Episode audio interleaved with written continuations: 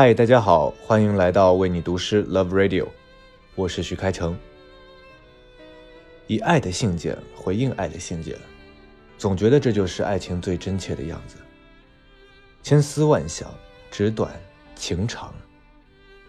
你曾经写过的每一封信，都会有地址吗？我想，每一首诗应该都会有一个和他相遇的人吧。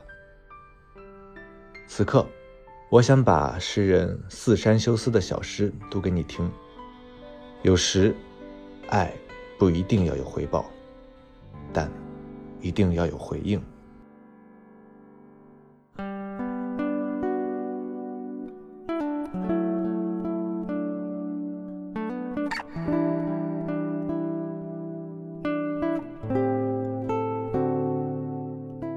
曾经写过没有地址的信。没有放进油桶里，放进榆树的洞里。那是给从未见过的少女的信，爱的信件。可是，那封信有了回音。谢谢你的信，以爱的信件回应爱的信件，让我感到非常幸福。这封回信，也是我写给自己的。比现在年轻，还未懂得人生苦涩的那个时候，天空一直都是深蓝色。